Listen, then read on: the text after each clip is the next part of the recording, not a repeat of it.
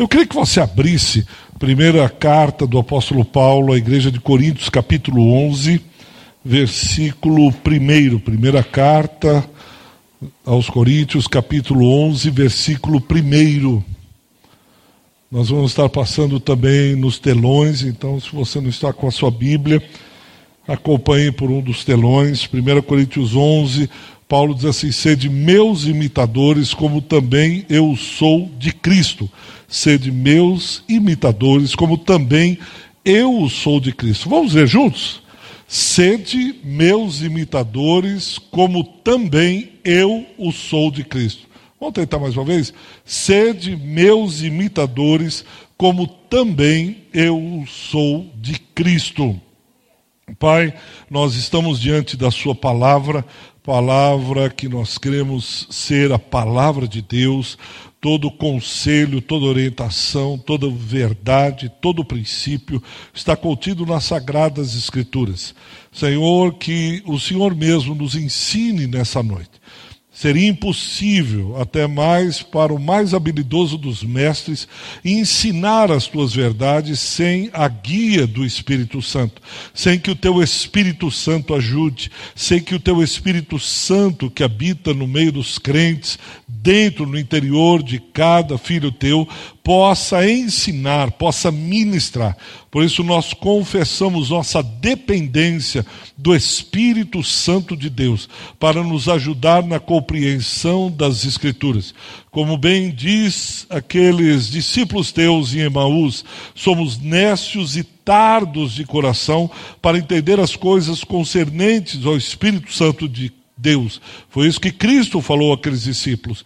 Por isso nós rogamos em o um nome de Jesus que o Senhor nos ah, ajude, abra os nossos olhos, que possamos compreender aquilo que o Senhor quer falar que não seja a minha ideia, não seja o meu pensamento, mas seja aquilo que o bom pastor quer falar com o seu rebanho, aquilo que o mestre dos mestres quer falar ao seu povo, ensinar a sua gente. Por isso nos colocamos, Senhor, debaixo da tua dependência, debaixo da tua orientação, debaixo do teu ensino, para que o Senhor nos ajude, para que o Senhor ministre ao nosso coração. Pai, é impossível saber o que se passa na mente e no coração de cada um daqueles que aqui estão. Mas o Senhor que conhece tudo e todos, é capaz de discernir pensamentos, é capaz de conhecer coisas antes mesmo que essas aconteçam. Que o Senhor possa, em nome de Jesus, falar a cada filho e filha que estão nessa noite aqui na Manaim. Que o Senhor fale e que possamos ouvir, e não só ouvir, mas obedecer aquilo que o Senhor tem para compartilhar a nós, os teus filhos. Seja assim, em nome de Jesus Cristo, Senhor. Amém. Há alguns anos atrás, conversando com o reverendo Ricardo Barbosa, lá de Brasília, e aí ele foi passar um tempo no Canadá, estudar com, no Regent College, que foi fundado pelo Dr. James Houston. E ele conversando, o Dr. James Houston deu uma, um estudo que falava acerca desse texto que nós acabamos de ler, especialmente esse versículo, dizendo: Sede meus imitadores, como também eu sou de Cristo. E no final, o reverendo Ricardo foi conversar com o Dr. James Houston e disse: Olha, eu não me sinto muito confortável com esse versículo, acho que seria até um pouco de prepotência e arrogância dizer para alguém: Olha, imite a mim. Faça como eu faço, veja como eu me porto, veja como eu me conduzo, e eu não me sinto à vontade de dizer para ninguém, me parece até uma certa empáfia, uma certa arrogância. Diz que o doutor James Houston, o mentor espiritual dele, ouviu, ouviu e no final fez só uma pergunta para ele. Se você não imita a Cristo, a quem você imita? Se você não está imitando a Cristo, quem você está imitando? Porque nós vamos imitar alguém. Então, se não estamos imitando a Cristo, a quem estamos imitando? Porque nós ouvimos desde sempre, né? Olha para Cristo, não olha para mim. O homem é falho, não olhe para o pastor, não olhe para esse, não olhe para aquele, olhe para Cristo. Ele é santo, ele é... e assim a gente foi reproduzindo essa fala. Mas parece que Paulo vai contrário a isso. Ele não diz para a igreja de Corinto dizendo assim: olha, imitem a Cristo, não olhe para mim. Não, não, olhe para ele. Pelo contrário. Ele diz: imitem a mim. Imitem a mim, porque eu tenho imitado a Cristo. E essa, esse mês de janeiro, nós estamos realizando férias com a palavra, e o tema é ser e fazer discípulos. E em cima desse texto, nós podemos dizer que ser discípulo é a busca constante de ser como Jesus é. Ser um discípulo de Cristo, ser chamado cristão, ser seguidor de Jesus de Nazaré, é buscar constantemente ser aquilo que Jesus é. É ser e imitar a Cristo, é ser transformado à imagem e semelhança de Cristo. Paulo, quando está falando sobre esse assunto com a igreja, ele não diz assim cantar como Jesus, ele não diz cortar o cabelo como Jesus, ele não está dizendo que a barba tem que ser cerrada, ele não está dizendo é, praticamente a, a maneira, a indumentária. Mas ele está dizendo assim: imite a Cristo em seus afetos, imite a Cristo em sua vida, sua integridade, sua lealdade, sua maneira de ouvir e obedecer ao Pai, seu amor, seu sofrimento, sua retidão. E você percebe isso no contexto anterior do capítulo 10, quando ele começa no versículo 23, falando que todas as coisas são lícitas, mas nem todas convêm. Todas são lícitas, mas nem todas edificam. Ou seja, ele vai o tempo todo falando, de 23 a 33 do capítulo 10, não busque o seu próprio interesse. Não siga o seu próprio coração. Não pense de acordo com o seu pensamento, com as suas ideias, de acordo com aquilo que você pensa da vida. Pelo contrário, não busque o seu próprio interesse, mas busque a Jesus. Ele é o nosso referencial, é a Ele que imitamos, é a Ele que seguimos. Se você não imita a Cristo, a quem você está imitando? Se você não realiza a vontade de Cristo, você está realizando a vontade de quem? Se você não vive para Cristo, para quem você está vivendo? Se você não busca a glória de Deus, qual glória você tem buscado? Essa é a pergunta. A questão não é se imitamos a Cristo ou não, mas se não imitamos a Cristo, a quem estamos imitando? A quem estamos buscando a glória? A glória de quem nós buscamos? Se nós não vivemos para Cristo, para quem nós estamos vivendo? Tanto que no versículo 31, ele diz: tudo que vocês quiserem, pensarem em fazer, faça, não faça, quer bebais ou façais outra coisa qualquer Fazei tudo para a glória de Deus, tudo, exatamente tudo.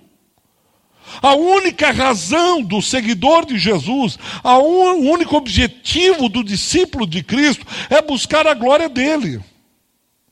Então, tudo que eu for fazer, se eu for trabalhar, ainda que seja correto o que eu estou fazendo, se não for para a glória de Cristo, se eu for cantar e não for para a glória de Cristo, em suma, se eu for viver e não for para a glória de Cristo, a glória de outrem, significa dizer que o referencial é externo a mim. Muitas vezes nós queremos ser o nosso próprio referencial autorreferente, o que eu quero, o que eu entendo da vida, o que eu penso acerca da vida cristã, como eu devo fazer na igreja, como eu devo prosseguir, como eu devo proceder, como eu devo fazer, nós não somos autorreferentes. Paulo está dizendo: vocês, os cristãos, os seguidores de Cristo, os discípulos dele, têm um referencial externo, fora de nós. Eu faço o que eu faço por causa dele. Eu caminho do jeito que caminho por causa dele. Eu perdoo por causa de Cristo. Eu vivo uma vida reta por causa de que não é minha obra. Não sou eu que tenho a agenda nas mãos. Não sou eu que norteio a vida, está fora de mim, é Cristo. É isso que Paulo está dizendo. Tanto que ele diz: se alguém estar em Cristo, se alguém realmente é um seguidor dele, um discípulo, é uma nova criação. Gálatas 2,20. Eh, Filipenses 1,21. Ser discípulo é estar em Cristo e participar de uma nova criação. O primeiro Adão pecou. O primeiro Adão desviou do caminho. Se vocês lerem com cuidado o livro de Gálatas, você vai perceber que o livro de Gálatas traz essa nova criação comparando com Gênesis. Em Cristo é um novo homem, Efésios capítulo 2. É um novo homem o propósito de Deus. Homem aqui, homem e mulher. Você vai ver, perceber quando ler a teologia paulina, você vai perceber esse que está muito claro lá em Efésios capítulo 2. Então, quando nós somos seguidores de Cristo, nós nos arrependemos através da providência do Espírito Santo, eu me arrependo. Eu surge um novo homem. Deus está construindo em Cristo uma nova humanidade. É um novo homem. E por ser essa nova criação, esse novo homem, Paulo diz: não sou eu mais quem vivo mas é Cristo que vive em mim. E esse viver que eu agora tenho na carne, vivo pela fé no Filho de Deus, que me amou e a si mesmo se entregou. Esse novo modo de vida é porque Cristo agora habita em mim. E eu só consigo viver esse, essa nova maneira de ser, essa nova humanidade, esse novo homem, se for em Cristo. Quem irá me ajudar é o Espírito Santo que habita em mim. E eu vou me transformando à imagem e semelhança de Cristo. Isso é ser um discípulo de Cristo. Paulo encontra sua identidade em Cristo. A identidade de Paulo não está no trabalho que ele faz. A identidade de Paulo não está no governo que assume o, o Estado. A identidade de Paulo está fundamentada, centrada, enraizada em Cristo, porque ele é um imitador desse Cristo. Ele é um imitador, um seguidor, um discípulo de Jesus. Todo discípulo de Jesus deseja imitar o Mestre, quer, quer ser igual ao Mestre. Ele é um adorador de Cristo. Ser um adorador não é cantar na igreja, no coral aos domingos. Eu tive um professor num curso de. chamava. Era um curso especializado na, nos costumes de Israel e na doutrina de Romanos. E ele disse: por 30 anos eu dirigi o coro da minha igreja. Por 30 anos eu era o regente do coro. E o coral se apresentava. Ele disse, mas só depois de 30 anos, eu, quando eu entendi essas verdades em Cristo, quando eu entendi o que era ser um discípulo, essa nova criatura, quando eu nasci de novo, essa nova criação, eu entendi qual era realmente a minha função no corpo, o que era ser seguidor de Jesus. Ele dando aula e falando isso, eu disse: puxa vida, então tem uma diferença. O adorador não é aquele que rege o coro da igreja por 30 anos, 50 anos, morre regendo o coro ou cantando. Ser adorador significa reconhecer que existe um trono no centro de todas as coisas. Ser um adorador é compreender pelo Espírito que há alguém que se aceita no trono da sua vida. E nesse trono encontra-se aceitado o Cordeiro Santo de Deus, aquele que venceu e pela sua morte e ressurreição venceu o mal, o pecado e a morte. Ser um adorador não é cantar ou tocar ou fazer parte do coro. Ser um adorador é ter Cristo no centro, aceitado no trono, essa é uma mensagem radical, mas o Evangelho é radical. Isso causa, de alguma maneira, um certo impacto. Isso gera, de alguma maneira, um certo desconforto quando a gente pensa nisso. Como assim eu não vou fazer escolhas? Como assim eu ter alguém no centro da minha vida? Eu não realizar aquilo que eu quero, o que eu sonhei, o que eu pensei. Como ser adorador é ser um imitador de Cristo. Ser um imitador de Cristo, um seguidor, é ter um mestre. É ter alguém que rege a minha vida, Kyrios no grego, Senhor absoluto. É fazer morrer o velho homem que luta para reinar o tempo todo. O velho homem que tenta resistir ao senhorio de Cristo. Isso é ser um adorador. Quando eu reconheço que eu não sou mais dono da minha vida. Eu não sou o senhor dela. Eu sigo alguém. Paulo era um discípulo de Cristo. E quando você perguntava quem era Paulo, essa era a sua identidade. Ser discípulo é seguir a Cristo, imitá-lo, obedecê-lo, ser como ele. Paulo expressa o seu maior desejo, o seu maior alvo. Se você perguntasse ao apóstolo Paulo, um discípulo de Cristo, qual é o seu maior desejo? Em Filipenses 3, 9 e 10 ele diz: Qual é o meu maior discípulo? É conhecer a Cristo, é o, conhecer o poder da sua ressurreição, é participar nos seus sofrimentos, tornar-se como ele na sua morte. Esse é o meu maior alvo, essa é a minha maior meta, esse é o maior desejo. Mas você não deseja ter sucesso no seu trabalho? Você não deseja ser reconhecido? Não. Você não deseja constituir uma família, é o seu maior alvo? Não. O meu maior alvo, o meu maior objetivo é conhecer a Cristo. É me aprofundar na intimidade do relacionamento com Ele, com o Criador é voltar novamente ao jardim de onde nós saímos, é voltar de novo ao lugar que nós nunca deveríamos ter saído, é voltar ao lugar da desobediência e agora reagir com obediência a Ele, submissão a Ele. Quando ele disser de toda árvore do jardim, podereis comer livremente, mas a árvore do conhecimento do bem e do mal, do fruto dessa árvore não comereis, porque no dia que dela comer, certamente morrerás. E aí eu obedeço, porque agora é uma nova criação. É um novo homem, agora eu sou seguidor de Jesus.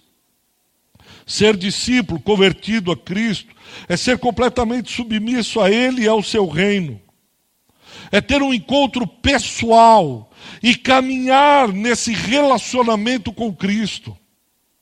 É continuar aprofundando dia após dia a minha intimidade com Jesus de Nazaré. O nosso chamado para ser discípulo é segui-lo.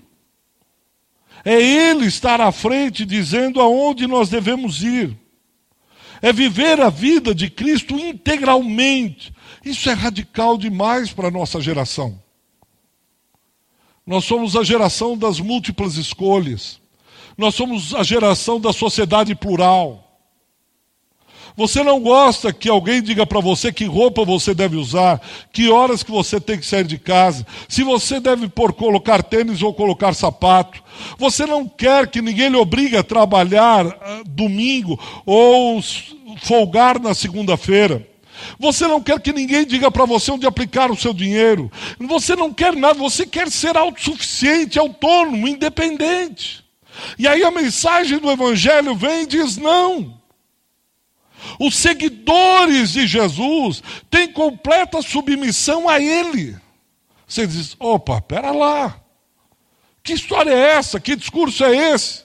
Tanto que em João 6, quando os discípulos, lá dizem os discípulos, ouvem Jesus dizer que quem não come da minha carne não bebe do meu sangue, não pode ser meu discípulo. Eles respondem duro a esse discurso. Quem poderá ouvi-lo? Quando ele fala para os seus discípulos acerca de abandonar tudo e segui-lo, os discípulos se escandalizam e dizem: Como assim abandonar tudo? Ele diz: Por isso que é mais fácil um camelo passar pelo buraco de uma agulha do que um rico entrar nos céus. Que discurso radical é esse? Numa sociedade plural, onde os jovens sonham e desejam sua autonomia e independência financeira, onde os meus desejos têm que ser o centro, onde a minha vontade tem que ser estabelecida. Porque nós estamos enfrentando tantas tensões nos casamentos. Porque o tempo todo é uma disputa da relação pelo poder, pelo mando. Quem é que manda? Você não vai proibir de eu sair à noite, eu sempre saí à noite. Mas é que eu estou pedindo para você ficar, eu não vou ficar. Seja homem, seja mulher. Mas os seguidores de Jesus, na relação, eles não disputam o mando, o governo, quem dá a última palavra. Mas a relação ali, a disputa é pelo serviço. Quem serve melhor em amor?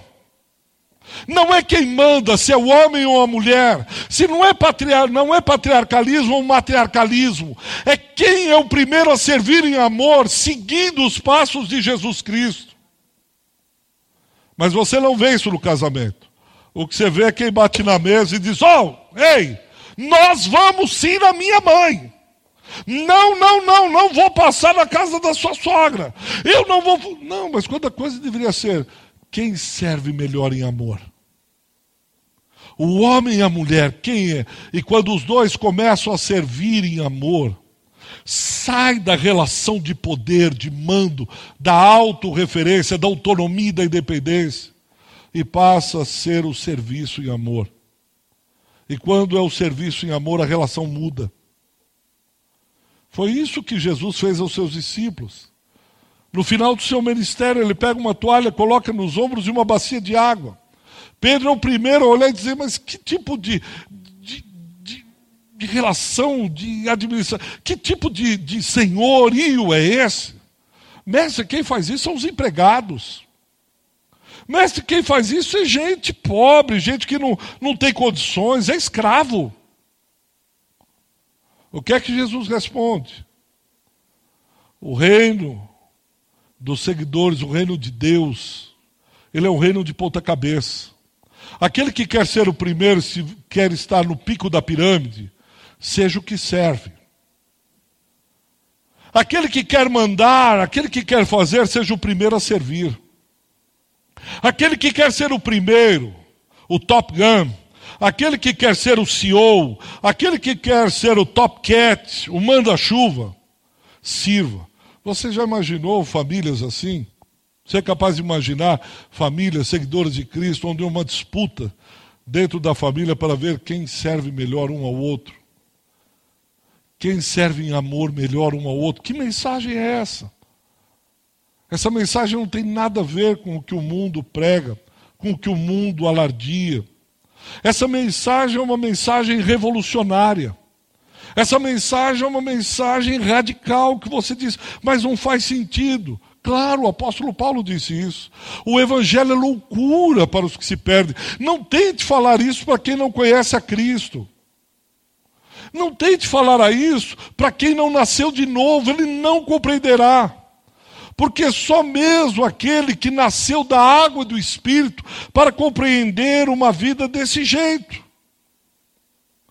Por isso que Paulo, o tempo todo, ele fala aos Colossenses, ele diz: olha, pense nas coisas lá do alto, não nas que são da terra. Vocês precisam, para ser meus seguidores, vocês precisam olhar como funcionam os céus. Foi exatamente isso que ele ensina na oração do Pai Nosso. Seja feita a tua vontade assim na terra como nos céus. Aquilo que é estabelecido no céu, aquilo que é aliançado no céu, aquilo que é verdade no céu, entre essa trindade relacional, isso também aconteça aqui na terra. Por isso nós temos que aprender como é essa relação, como é esse serviço da Trindade em amor, esse relacionamento Deus Pai com Deus Filho e Deus Espírito, porque nós servimos e adoramos a um Deus Trino e como eles se relacionam. Então o Filho vem para glorificar o Pai, o Espírito vem para glorificar o Filho. O tempo todo a Trindade está glorificando uns aos outros, honrando uns aos outros. Isso se dá através de um relacionamento profundo, de amor. Os seguidores de Jesus, eles olham para o alto, porque é de lá que eles tiram o seu modelo, é de lá que vem o referencial, segundo Colossenses. Mas a pergunta ainda está presente. Ou nós imitamos a Cristo, ou imitaremos outra coisa. Ou nós adoramos a Cristo, ou iremos adorar a qualquer outra coisa. Alguém vai ocupar o centro da sua vida. O trono, simbolizando, representando o centro da sua vida, o centro das decisões. Quando você toma decisões, você passa por alguns critérios. Quando você toma uma decisão, você passa, faz algumas contas. Você pensa de uma determinada maneira. A questão é: se não for imitando a Cristo, você vai imitar e adorar outra coisa, e nós nos tornamos idólatras. Idólatra é aquele que adora alguma coisa que não é a imagem do Deus invisível, vivo, verdadeiro, único Deus. Quando você não adora e imita a Deus, você adora e imita outra coisa. Pois nós refletimos, as nossas escolhas refletem aquilo que nós amamos. Por isso que a Bíblia diz que onde está o seu coração, onde está o seu tesouro, aí está o seu coração. Se você ama o luxo, você vai se tornar parecido com o luxo. O Salmo 115 é claro. Ele chega até a zombetear. Falando, olha, os ídolos, há pessoas que adoram é, pedaços de madeira. Os pedaços de madeira, eles têm olhos, mas não veem. Eles têm ouvidos, mas não ouvem. Eles têm mão, mas não apalpam. E aqueles que adoram os ídolos, os idólatras, seja qual for o ídolo, se torna semelhante a ele. Qual é a semelhança que o salmista está dizendo? Ele não ouve mais a dor, o sofrimento do outro. Ele não tem mais mãos nem braços para abraçar o próximo, nem a sua esposa, nem seu marido, nem seu filho, sem o próximo. Eles olham a miséria, a dor do outro, mas os seus olhos já não mais marejam, não caem lágrimas, porque eles se tornaram frios, vazios, ocos, como os ídolos. Por isso que se nós não adoramos a Cristo como seguidores dele, nós vamos refletir aquilo que nós adoramos. Porque há tanta miséria, tanta pobreza, tanto sofrimento ao redor do mundo. Claro, você vai responder de pronto ao pecado. É verdade. Mas os adoradores de ídolos, eles não se importam com os outros. Não há uma relação com o próximo. Só que o homem, essa nova criação, ela é relacional. Nós precisamos do, do apoio de um dos, uns dos outros. Por isso que a Bíblia é tão farta em dizer: orai uns pelos outros, consolai uns, aos outros, carregais o, carregais o fardo uns dos outros. Um ao outro ajudou e disse: esforça-te. O tempo todo a Bíblia Sagrada nos chama a esse relacionamento, dizendo, você se importa com outro. Serve... Ah, eu não, só esses aqui. E aí eu feudalizo, ostracizo, só o meu grupinho. Eu tenho um grupinho desse que eu, que eu assistencio. E a Bíblia vem, o seguidor de Cristo, Cristo vem e diz: abra as porteiras. Mostre o meu amor a outros. Abrace a outros, sirva a outros. Para mim, uma das maiores, uh, não vou dizer prova, mas mostras de que alguém entendeu isso é quando essa pessoa serve no ministério. Por exemplo, quando eu vejo professores e professoras de crianças. Rapaz, o culto está uma bênção. Olha, o louvor foi maravilhoso, a palavra. E tem gente que chegou uma hora antes, passou por aqui rapidinho, foi lá embaixo com as crianças, foi preparar a sala, trouxe um lanche para as crianças, trouxe uma bebida para os pequeninos, Durante a semana ela estava orando pelo filho de pessoas que ela nem conhece bem. Elas ficam lá 30, 40 minutos, uma hora, cuidando daquelas crianças, falando da palavra de Deus, ministrando ao coração delas, orando, ouvindo. E diz: Você participou do culto? Ela disse: Não pude, não pude, porque eu estava lá com as crianças. Você não viu o que aconteceu? Não, eu não vi. Mas você. Onde elas estavam? Elas estão servindo pessoas que talvez estejam aqui no culto e diz: Ah, o louvor estava meio alto, não estava? E aquelas professoras estão com o filho dela. É uma das provas para mim claras, cabais, de que essa pessoa entendeu o que é seguir a Cristo. De alguma maneira ela olhou para isso e disse: Eu não posso estar aqui e essa mãe é capaz de perder alguma palavra importante do culto, eu vou cuidar dessa criança, eu vou ajudá-la, ah, para que ela cresça, para que esse menino cresça e abraça aquela criança como se fosse seu próprio filho. É porque ele entendeu que ser discípulo de Cristo é doar-se. Ser discípulo de Cristo é servir. Ser discípulo de Cristo é pôr a toalha no ombro, a bacia nas mãos e lavar o pé de pessoas que talvez estejam muito sujos, com feridas, cansados da caminhada dura, espinhosa, poeirenta, mas mesmo assim eles se curvam e diz: Posso tirar os seus sapatos? Posso lavar os seus pés? Posso ajudar você na caminhada através do meu dom, através do meu talento, através da minha vida? Essa mensagem é radical. Principalmente quando nós queremos ser servidos e não servir. Por isso, Paulo diz assim: Olha, sede meus imitadores, como eu sou de Cristo.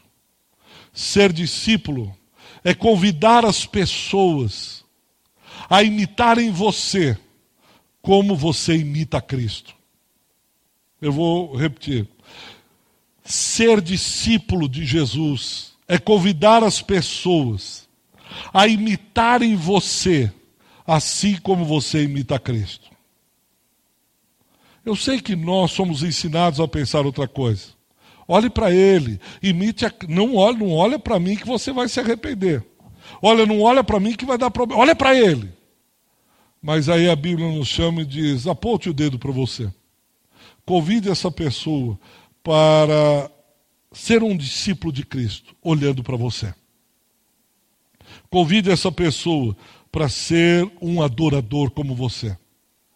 Convide essa pessoa para que ela veja como você serve, como você ama, como você se dá pelo outro, como você lidera uma confraria, como você serve no ministério, como você é no trabalho, como você é na família. Convide a outros para andarem e verem como você faz. Sede meus imitadores, como eu sou de Cristo. Assim como a Trindade é relacional e serve e ama uns aos outros, assim também é o corpo de Cristo. Assim também é a igreja de nosso Senhor. Assim também é a noiva. A noiva é como se nós tivéssemos uma constante dança. É como se nós tivéssemos a noiva dançando para o cordeiro o tempo todo. E nessa dança não existe apenas uma pessoa. Nessa dança existe um corpo existem pessoas que servem mutuamente. Para terminar, imagine se nós estivéssemos aqui como corpo, dançando, e cada um quisesse ser o centro da dança. Não diz assim, peraí pessoal, eu que vou dizer como é que nós vamos dançar aqui. Olha, não, peraí, calma, porque eu gosto de valsa. O outro diz, opa, opa, opa. Nós temos que dançar um rap. Não, nós temos que dançar o funk. Não, nós temos. Como nós faríamos? E uma boa parte diria assim: eu danço conforme a música. Se dançar valsa, eu danço valsa. Se dançar bolero, eu danço bolero. Eu danço conforme a música. Mas o que nós precisamos entender é que há um maestro que dita a maneira da música acontecer, que diz como se deve dançar, que diz como deve ser humano, como deve ser gente. Quando Jesus Cristo veio à Terra, ele mostrou como gente deveria ser. O que é um homem segundo o coração de Deus? O que é um homem de Deus? Olhe para Jesus.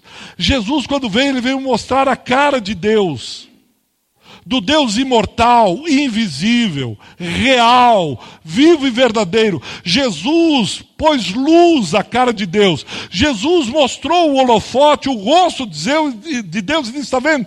Olhem para a minha vida e vocês saberão como é Deus. Quando o Felipe vai perguntar, mostra-nos o Pai, o que é que ele responde? Ele diz: Felipe, você está comigo há tanto tempo. E você diz: Mostra-me o Pai. Quem vê a mim, vê quem? Vê o Pai. E se nós estamos em Cristo, seguindo a Cristo, o que as pessoas verão é o rosto de Deus.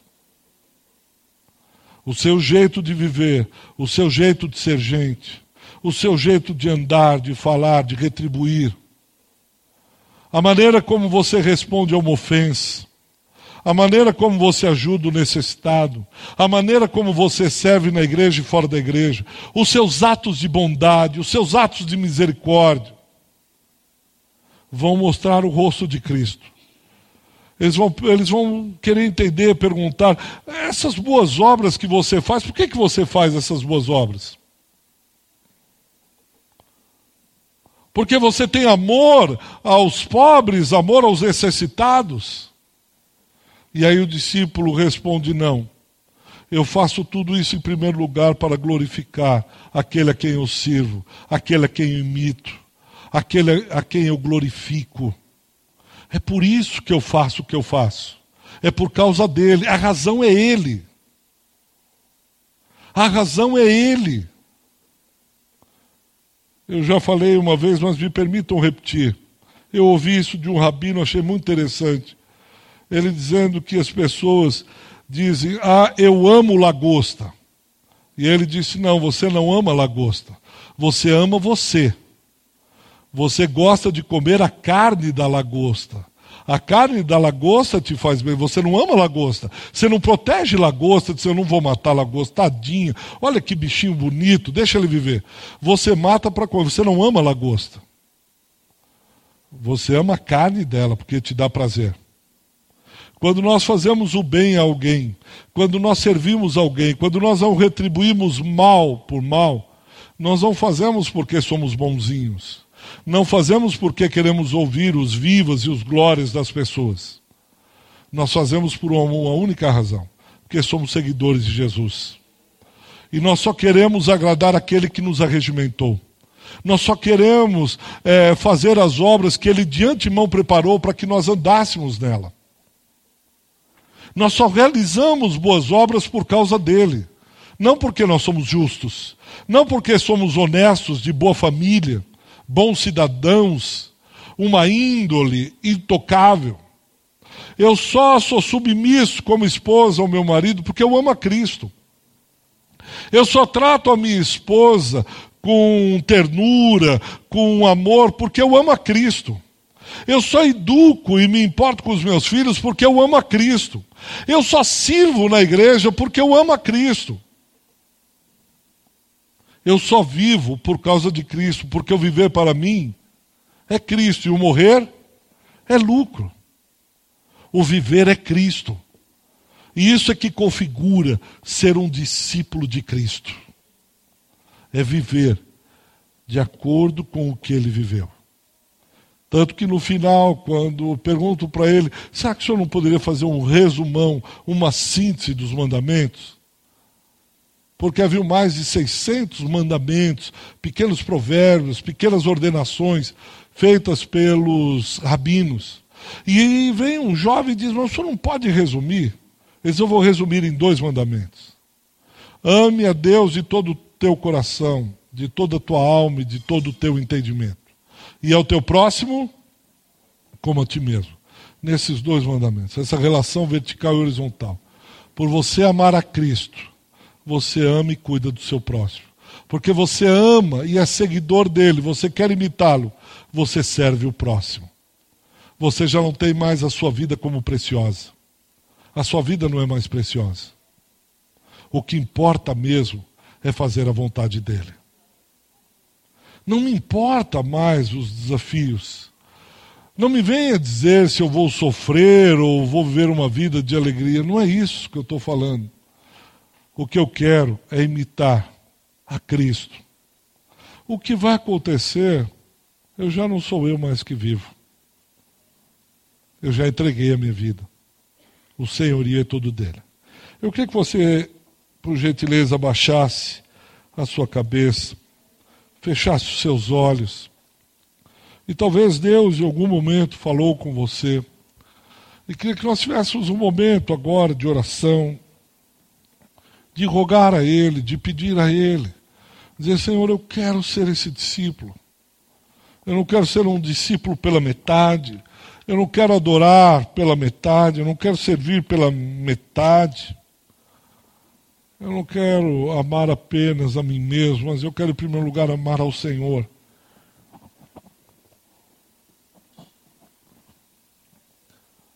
Peça a Jesus, Senhor, me ajuda a ser um imitador.